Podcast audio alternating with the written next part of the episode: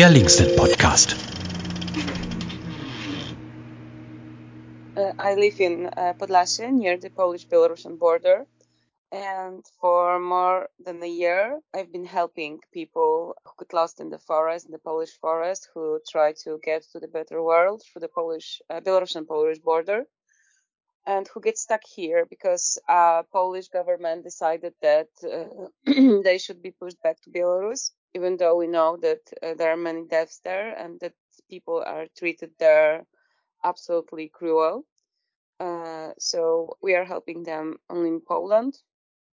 Uh, we are giving them humanitarian help, uh, like food, clothes, SIM cards, telephones, because Polish and Belarusian guards destroy their phones so they do not have any connection with the world. So it is impossible to get any help when you don't have a connection.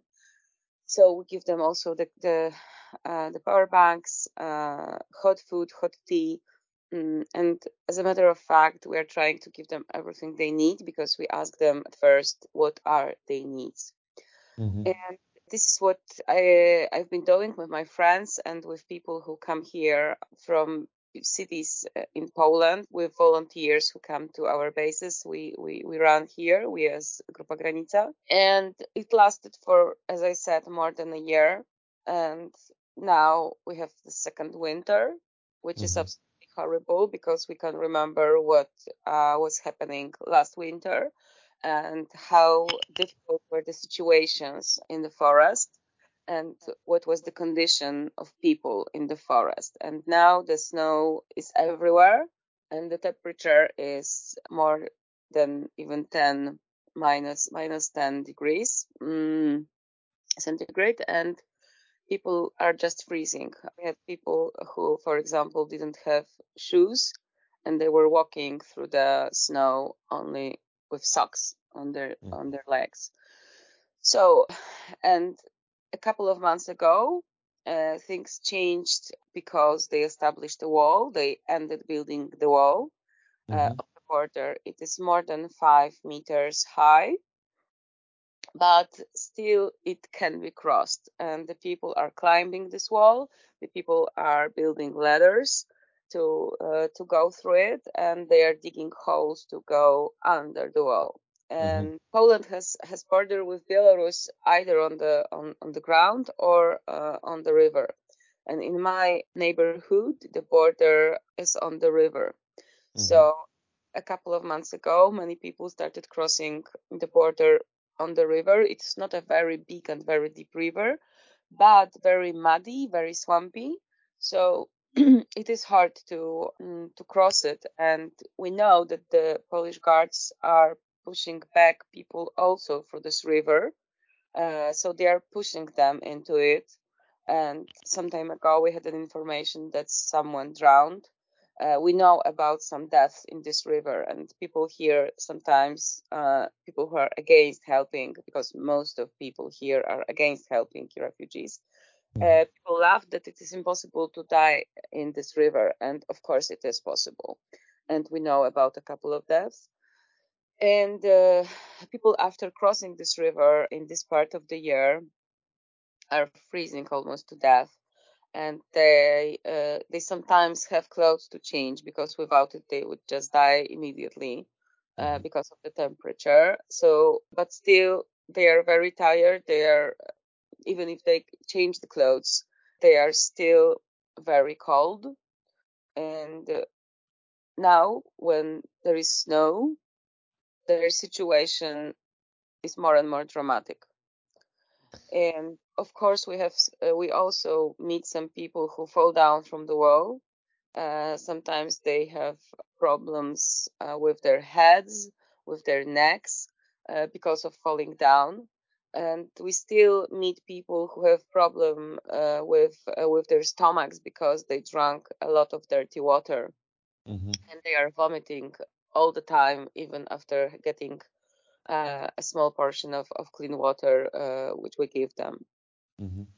So the situation now is absolutely forgotten, and almost no one in Poland knows that that there are still people in the forest. And I think that uh, probably in Germany the situation is quite similar.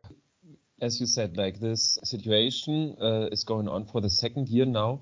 How did the numbers of people change or develop? Like, was it a constant number of um, refugees um, crossing that border, or were there like peaks and um, lows? Yeah, at the beginning, the the groups um, there were there were much more people on the on the border because the groups consisted of uh, a couple hundreds of people a day. And mm-hmm. now it's sometimes 10 people sometimes 20 so now the number is uh, much lower. And it was we, we had some peaks like this even last year. In the winter there were less people that in the summer. It is i think quite normal. Mm-hmm. and then there were some times where there were almost no one on the border but then again, this movement increased.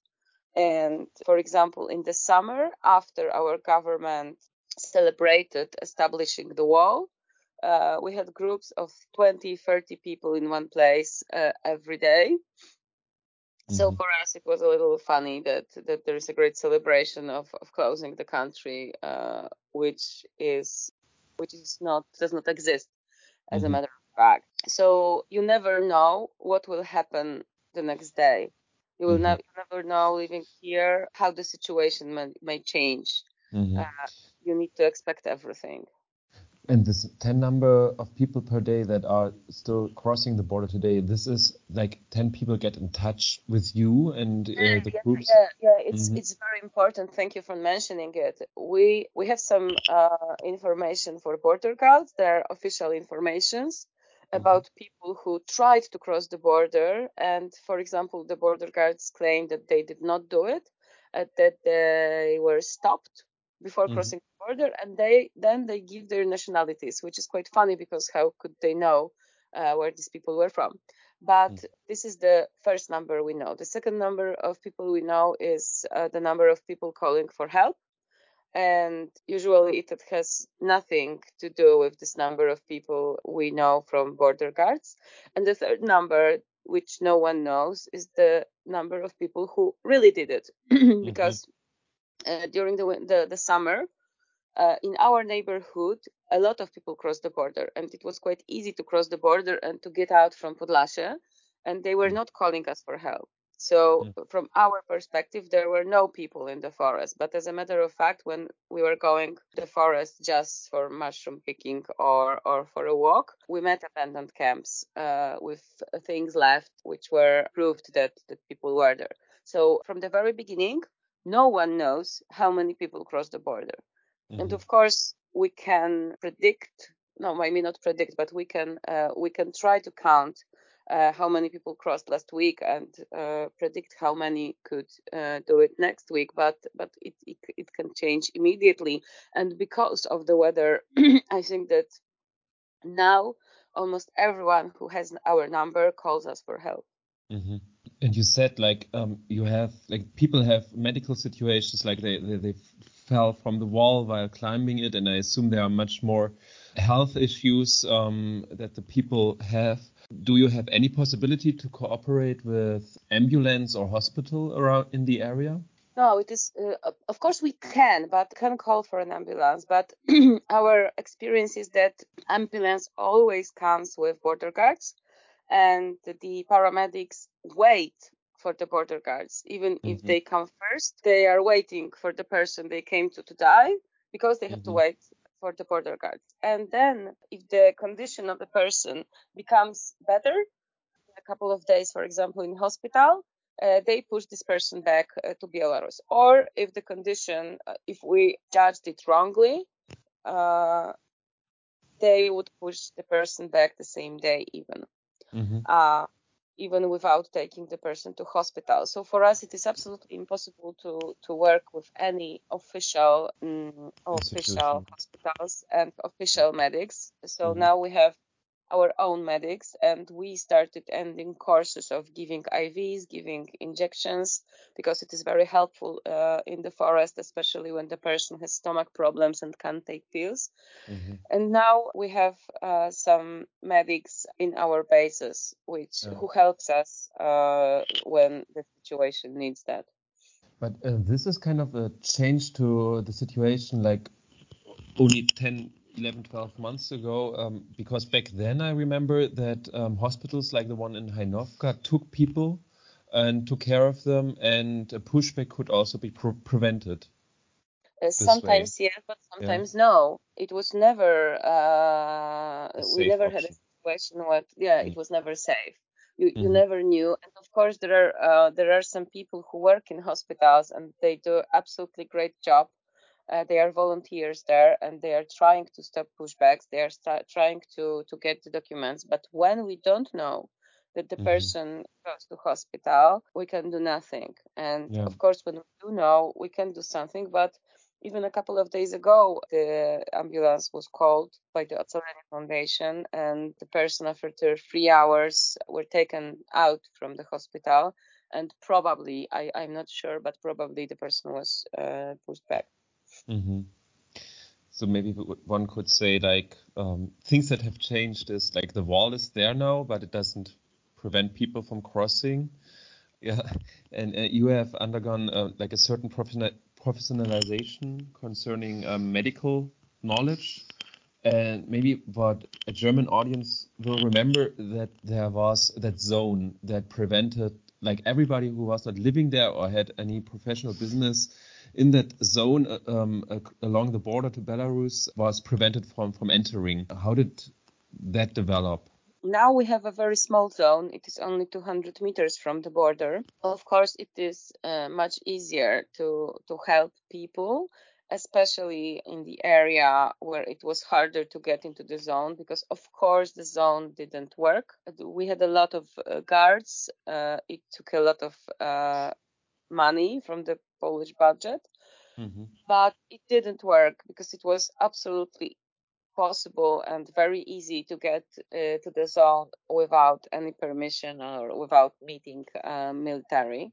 So mm. on or any guards, on police, uh, anyone. So as a matter of fact, this zone protected this area only mm, from um, media, from journalists, and from big humanitarian uh, organizations including including organiz- uh, international organizations mm-hmm. who didn't decide to to cross the border of the zone and i may say that for me it was a kind of absurd because mm-hmm. it was an it was illegal to establish the zone so the zone was illegal and now we are proving it in courts mm-hmm. so I don't know why anyone decided to uh, to obey illegal rules and illegal law. And same journalists who were afraid of getting into the zone uh, in Poland. Then, after the war in Ukraine started, they started going to Ukraine where they could be bombed. So I can't I can't get it. What why it was dangerous to get into the zone where only punishment could be a fine like 100 euro and mm-hmm. it is not dangerous to, to get uh, to the war uh, in another country. So, but but our government did it really great because it really stopped the interest of media in what is going on here, and mm. it never came back. Now, when there is, as a matter of fact, no zone. Mm-hmm. And there are some places you can get 50 meters uh, from from from the wall because that's how the road goes. There's still no media here, almost no media here. Yeah. yeah. But in general, would you say that um, with even though it's still hard, that um, without the zone, it's now a little easier for your activities, like providing humanitarian help, um, to provide this in the in the forest? Yes, it is. It is. Uh, it's mm-hmm. easier because even then, uh, some people were afraid of the zone, felt that mm-hmm. it is not safe for them, even if they were locals but living outside the zone, just like me. I don't. Mm-hmm. I, I, I didn't live in the zone. The zone started 500 meters from my house, and and it is easier. But we shouldn't uh, tell it to the government. I think. they don't know uh, nor English, neither German. oh, okay. Um, like, but there was a decision of the highest court of Poland that the zone was somehow illegal, or yes. at least restricted um, the application of the zone, right? Yes. How much of a role did it play this this um, court decision? It did nothing to the decision of giving our fines in the field, But uh, then, uh, because uh, we refused to get these fines, these tickets uh, from the guards, and we have another cases in court. I, I am going to have one on the 9th of December. Uh, so yeah. You are you are having. Hmm? Uh-huh. Yeah, yeah, yeah. We are having two. Uh, one because we refused to get tickets, and then we got something called. I have to check it on the internet. It is a prescriptive sentence. Uh, so there was a case in the court, but we didn't even know about it, and the judge decided to give us fines, and we uh, again refused to to to get it um, now we will having a case in a court. We have to we have to go there and uh, stand in front uh, of the of the judge. Mm-hmm. And uh, we will have one another case like this because we just get another prescriptive sentence. And but we think that the decision of the court uh, will be again the same. That the zone is uh, was illegal and is illegal, and you can't be sentenced because of crossing the, the border of the zone. So you are optimistic when it comes to that um, criminal procedure. Care, because you know they gave us 200 zlotys fine. It is less than 500, uh, 550 euro. So mm-hmm. we are just trying to to show that uh, nothing may happen. Mm-hmm. That, that that the zone was illegal, and this is uh, because even though, for example, for the first time they gave us about 25 euro fine, for the second time, it was much more because that was more than uh, 100 euro, but it is still uh, it is still worth it because you know when we carry backpacks with things to help people in the winter, sometimes the cost of one backpack with stuff inside is from 500 to more than 700 euro. So if you get fine of 100 euro, mm-hmm. it is only a small in Polish we say drop of water. Mm-hmm. Another thing that is illegal are the, the, the pushbacks, of course, and maybe we could start. Maybe what do you know about how does the Polish or how do the Polish authorities enforce such a push pushback? I mean, we know from the pushbacks um, being enforced by the Croatian police, where it comes with um, people have to undress completely naked, are being hit and and, and beaten. Uh, how do we have to picture the the situation um, on the Polish-Belarusian border when it comes to pushbacks? Uh, as far as we know from uh, from the refugees who cross the the, mm, the border after being pushed back sometimes many times, they push them back through these uh, small gates in the wall, mm-hmm. or uh, they call it technical gates, mm-hmm. mm-hmm. or they push them back uh, through the river uh, sometimes it is quite funny and of course uh, mostly horrible because they uh, because people in our area they cross the border as I said on the river. Then the guards sometimes take them uh, to their office, uh, let them change the clothes, and then push them back through the river again so they can cross the river in dry clothes. Mm-hmm. Mm, so that's how it cold. looks like. Yeah. Uh, yeah, yeah, yeah. Of course, uh, it's been quite cold for for for a couple mm-hmm. of weeks and or, or even months. So um, now, not many will claim that they were beaten by Polish guards. Polish guards usually uh, steal their phones, especially mm-hmm. when they're iPhones, or they destroy the phones. Uh, sometimes dogs uh, bite them. Uh, mm-hmm. They're they, they claim they are usually beaten by the Belarusian guards, but I'm not sure if it is true. Probably mm-hmm. uh, it may look like this that they don't want to tell us that these were Polish people who beat them because we are from Poland. Mm-hmm. And let me tell you two situations. One was one happens quite often when the people uh, when when we give them help, they ask us where are we from, and uh, a couple of days ago, I met a group of Syrians and they asked us where are we from. So the situation was quite because we have a very good contact with Syrians. I'm not sure why, but our cultural code of communicating is quite similar. So we are often laughing and joking, even uh, if the situation is very tough, but they need it and we need it. So I started laughing when uh, the guy asked me where I'm from, and I asked him, "So where are you now?" And he said, "In Poland." So I told him, try to guess who am I? And he said, oh no, you can't be Polish. Polish people hate us.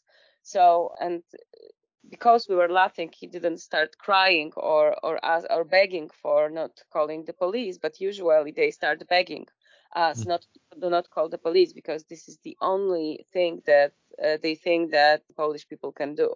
And mm-hmm. another situation was when I uh, talked with an Algerian guy who I was helping in the forest that I'm from Poland. He looked at me uh, very, very surprised and asked me, So you are in the European Union? And I said, Yes.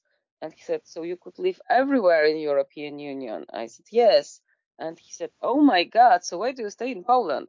So I think that mm, the behavior, let's call it like this, of the Polish guards is much worse than we know.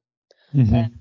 we just don't know what do they do. And usually when we see people strongly beaten, and we, we really do see them, they claim they were beaten by Belarusians. And probably in most cases this is the fact. But I'm afraid that sometimes they're also strongly beaten by uh, Belarusian guards. And because I sometimes I have an opportunity to hear what what the military say uh, in their own group, mm-hmm. uh, I think they they really hate these people and they are really scared of these people. And I think that they may be very aggressive. And they are not aggressive when we are there, but probably when they're alone with the refugees, they they become aggressive. Mm-hmm. Okay. Maybe on the Polish uh, forces there, there were also reports when, when we were there in, in January that there is this um, group of volunteers that is uh, kind of joining this militia-like force um, that's supposed to defend the territory, also receiving weapons um, and and so on. Are they still in charge there? Are they still um, acting? In territorial soldiers? Exactly. Mm-hmm. Yes, uh, I think they do, but we don't meet them that often. They are probably along the border, closer to the border, and as uh, as far as I know, there are a lot of soldiers near the border, and when we don't meet them personally, for us it is hard to say if these are normal soldiers or these territorial soldiers, but, yeah. but I think that they are still here. What what about you and your networks, like the current state of uh, Polish yeah, civil society that engages in uh, supporting the refugees. Um, there were reports also that people were detained, that houses were raided. There were there was this raid of um, the offices of a Catholic NGO, and so on and so on. Um, can you yeah has the pressure increased or do they kind of step back from from yeah um... uh, everything changed when the war in ukraine started because mm-hmm. a lot of our volunteers uh, were tired with uh, with the pressure from the guards uh, with being accused of smuggling people and so on and so on mm-hmm. and they uh, and because the needs on the polish ukrainian border were huge they decided to go there and since then things changed because a year ago we had seven bases of volunteers or even eight uh, i'm not sure and now we have two bases mm-hmm. one by catholic intelligence club uh, you mentioned another one on the south uh, but uh, i must say that most of people who come here uh, stay here for longer on the one hand, for me, it is much easier because uh, I know them, I like them, I know they are really experienced. But I mm-hmm. think that for for them it is quite hard because it was hard for us to be engaged uh, in this situation all the time. But we still have our own houses, our our uh, our families, our sometimes some of us have jobs. I I do not uh, now Mm. And so uh, they um, they have a, a, piece of normal life, and these people who come uh, to places and they stay there for a month or or, or more, uh, they live uh, in a commune and they are not uh, always ready for being 24 hours a day with another people, mm-hmm. and it's very hard for them, and some of them are really uh, are really tired. And as I said, we have only two bases. Sometimes the third one in Białystok, and there are a couple of groups of uh, of local people. And in my group uh, it didn't change a lot. Some of my people some of people i, I work with uh, were not very active during the summer mm-hmm. but we had a lot of volunteers during the summer. It is quite obvious. And now they came back to work with us. But in another in other places uh, many people who used to work uh, who used to help on the border they don't have enough power, they don't have enough time to do it, and it is mm-hmm. absolutely normal and understandable that you can be a, a free volunteer uh, for a couple of weeks or even months, but then you have to go back to, to do your job, to, to, to raise your children, and so on and so on. So mm. um, it is a, a, a great success that we still have some people who, who are here and who, who come here. Yeah. And now we are working on on a system which could uh, let them stay, which okay. could let them help also financially. Mm-hmm. Okay. So uh, a further professionalization of your your structures. Yeah. Yes. Mm-hmm. And then um, we were, the, we were mm-hmm. let's say we were made to do it but i think that uh, it is the right decision that most of the groups are trying to legalize themselves and we mm-hmm. also established a foundation it is called mm-hmm. Boundless Foundation, of course, in Polish. So it is Bezkres, uh, Fundacja Bezkres. Mm-hmm. And, but we are waiting for the court for the court's decision, and it takes so much time to uh, to register a foundation in Poland. So it um, all seems like you do not expect that it's, that this situation will end after that winter too, and there will be a third and fourth winter. As far as we know from the professionals yeah. who work with refugees and migrants for years, well, uh, the the path that was opened once will never uh, close. Mm-hmm. So um, probably it will stay like this that during the summer we have a lot of crossings and then in the winter we have uh, fewer crossings but the situation became more mm. difficult and then again in the summer more crossing and mm-hmm. it will stay like this and mm, of course uh, we were told at the beginning that it will not end soon yeah. but i'm i'm not sure if we we were really aware of of it, how it how it would look like.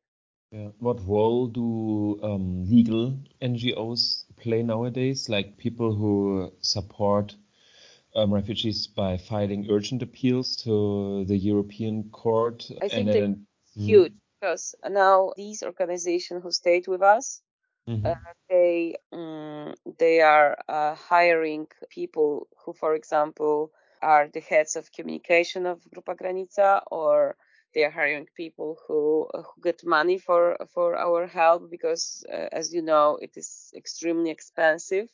Mm-hmm. mm, especially the cars which are ruined again. Like the ones that um, we also had that call for donations here. Yes yes because of course okay. we bought bought used cars quite old and um, and now and the roads are still horrible. So so we have now uh, uh we have now free cars here uh, in our house uh, which is a sort of base sometimes. Mm. and uh, we have always one car in, at the mechanics and two uh, which we are using. But then we had two cars at the mechanics and the one which was broken. So Mm-hmm. So yeah, that's that's how it looks like, and uh, and because now it is very slippery on the roads, I hit a tree two days ago. Oh. yeah, it was a little my fault, but of course, uh, mainly it was the fault of the road. Mm-hmm. So yeah, yeah. Uh, so uh, the role of the big organizations, the, maybe not big organizations, because still big humanitarian organizations, most of them uh, do nothing. the Polish humanitarian action did something great, and we were asking for it for months. And finally, it occurred that uh, they decided to uh, make a huge warehouse. And sometimes they do not have everything there, but usually they do and we don't have to buy it ourselves. We just ask them to, to bring it and they have mostly clothes and food and backpacks and sleeping bags and so on. And usually these things are uh, very good quality and the type of, you know, we, we need special type of clothes. These are not normal clothes. Mm-hmm. Uh, we, we, we, use uh, thermal uh, underwear Mm-hmm. waterproof shoes, waterproof uh, trousers, and good waterproof jackets, and so on and so on. So so we can collect them from from the warehouse established by Polish Humanitarian Action. But uh, the rest of humanitarian organizations, for example, once the Polish Red Cross had uh, had some food, uh, which was given to, to us to give it to refugees. Uh, but now I think they don't have anything for us. Mm-hmm. For people who are who want to read more or watch more on the whole issue um, on the Polish-Belarusian border, um, what do, what recommendations do you have? Where should people um, get more information from? Uh, especially the webpage of Grupa Granica and other uh, organizations that work here, like the EGALA Association or our uh, foundation, Boundless Foundation. Mm-hmm. And of course, some media like OKO.press or Gazeta Wyborcza um, have some articles on the subject. And a couple of days or uh, two weeks ago, I don't remember, there was a huge maybe not huge, but quite a big uh, interview with volunteers on webpage of Onet, mm-hmm. and they are trustworthy. But most of the things that are published on this subject, even though they are not very, uh, they do not uh, come very often, if they're if the if the the, uh, the media are connected with the government, they are not uh, reliable. Thank you for those insights and um, for all the updates, Marianne. Maybe what are what are your demands? Um, what should what should the Polish government do? Um, it's um, I guess it's pretty clear that the people, in, uh, but what are demands from I don't know the European Union, from Germany, from German civil society, uh, from us? I think that something that should be stopped are, of course, the pushbacks, especially in the winter, uh, because this is this is this the type of cruelty you can't even imagine. And but the second thing that should be done are the closed camps, which in Poland mm-hmm. are really horrible. And for us, it is very hard to, uh, even if person needs legal help, even person wants to stay in Poland, which does not happen very often because most of them want to go to Germany. And we know that even if the situation in German camps are not absolutely great, because we do hmm. know that it is not, it is much, much better than situation in Polish camps, which are worse than, than prisons. And people stay there for a very long time and they don't have enough food, enough clothes, enough space. They do, they, they can't have, for example, mobile phone with internet and, and unlimited connection, or they even can't contact their families via internet. Mm-hmm. They, of course, do not have money to, to pay for the network for, for calling Afghanistan, Syria, Yemen, or Congo. So, mm-hmm. uh, so this is the second thing that should be done because of course when we when even if uh, the government stops the pushbacks um, it, the people will will get to camps, and these camps are horrible. So I may say something very controversial, but during the summer, if the person was healthy, it was better to be pushed back than to get to the camp. Mm-hmm. Of course, I know how it sounds, but that's the reality. Now, the situation changed because after the pushback, you can quite immediately die freezing to death. But but during the summer the situation was different. So there are two things that Polish government should do. First, uh, stop pushbacks, and second, uh, make the situation in closed camp bed, camps uh, better. And the third one is to um, agree and maybe not agree, but uh, but realize that the, uh, the the migration situation will stay like this. That mm-hmm. Europe uh, has to understand that it is its role to to um, make a program of integration of people from from many countries because we ruined their countries and now we have to we have to deal with it. Mm-hmm. and we have to accept that they will be coming here looking for better lives. And there's nothing wrong in uh, looking for a better life. And that's what polish people used to do for many many years and they still do it mm-hmm. All right. So thank you marianne. Um, and hope to do hope to hear soon from you. Thank you. Thank you mark